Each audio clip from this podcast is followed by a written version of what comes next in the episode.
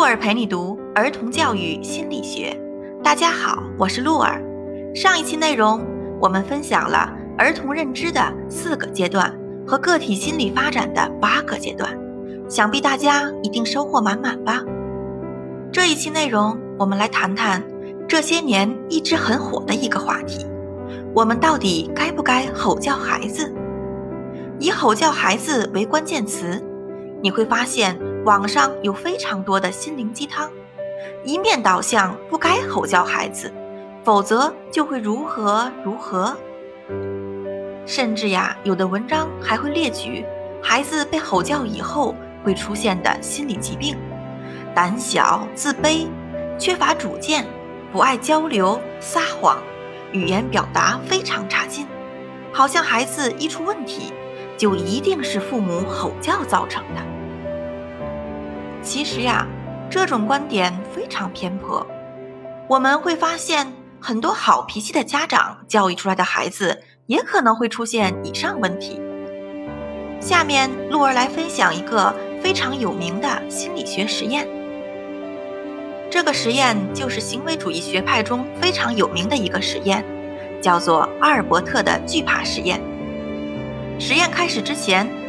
阿尔伯特接受了一系列基础情感测试，让他第一次接触白鼠、兔子、狗、猴子、有头发和没有头发的面具、棉絮、焚烧后的报纸等等。结果发现，这个时候的阿尔伯特对这些物品都不感到恐惧。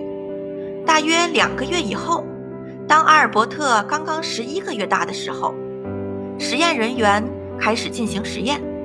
开始时，把阿尔伯特放在房间中间桌子上的坐垫上，实验室的白鼠放在靠近阿尔伯特的地方，允许他玩弄它。这时，阿尔伯特对小白鼠并不恐惧，甚至会用手去触摸它。后来呀，实验人员每当阿尔伯特触摸白鼠，就会发出响亮的声音，用铁锤敲击悬挂的铁棒。这种情况下，小阿尔伯特听到巨大的声响就会大哭，并且表现出非常恐惧。就这样，经过很多次将两个刺激进行配对，当白鼠再次出现在阿尔伯特面前的时候，他就感到非常的痛苦。他哭着转身背向白鼠，试图离开这个地方。这样的实验持续了十几天。当实验人员把一只兔子带到房间的时候，阿尔伯特也会变得不安。此后，他看见毛茸茸的狗、海豹皮的大衣，甚至有白色棉花胡须的圣诞老人，都会表现出相同的反应。在这里呀，我们暂且不谈论这个实验是否人性化，是否有违道德，我们只来想一想。平常我们吼叫孩子目的是什么呢？是为了让他们惧怕吗？这里呀，咱们来说一个小案例吧。如果说一个非常小的孩子，他可能刚会爬或者刚会走，当他用手指去触碰插座孔的时候，这时候我们父母是应该温柔的走过去说：“孩子呀，不要碰插座。”还是说，发现的第一时间马上就提高音量说“不要碰”，哪个更管用呢？显然呀，是第二种。孩子马上就会形成一种插座孔是危险的意识。等孩子脱离危险，我们就可以对孩子进行温柔而理性的教育了。当然。前提是你的孩子的认知水平已经到了可以懂一些物理知识的时候了。说到这儿啊，可能有的父母朋友们就会问了：那是不是完全可以说明我可以经常用吼叫来教育孩子呢？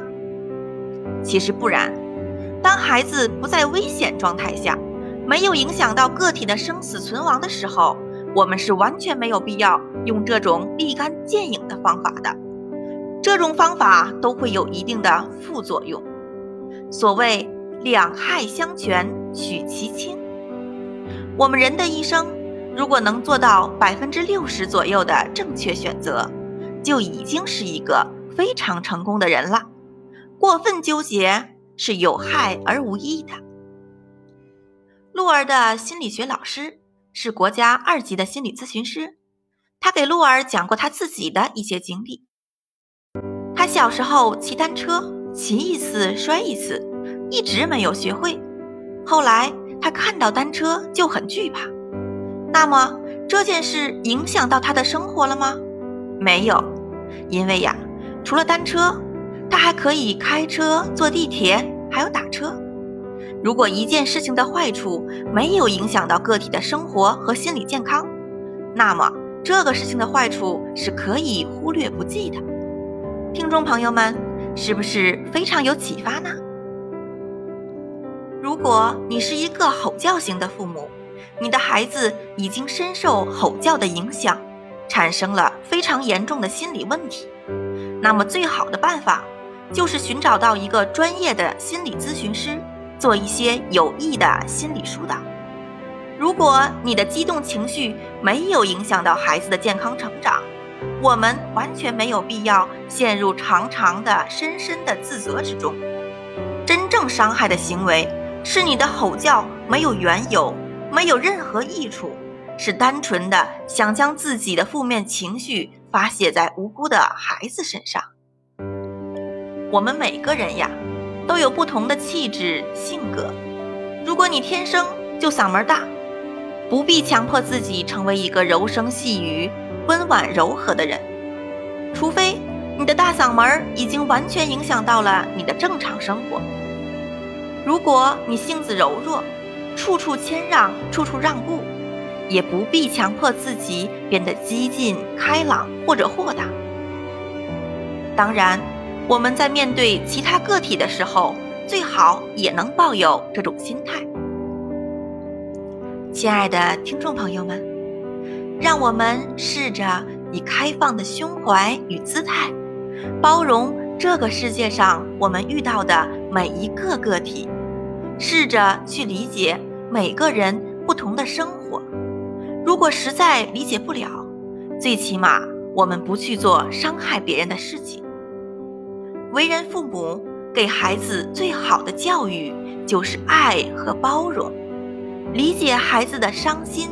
难过、不开心，远远比说教、逼迫一个孩子必须按照父母要求的样子，时刻保持开心开朗要重要的很多。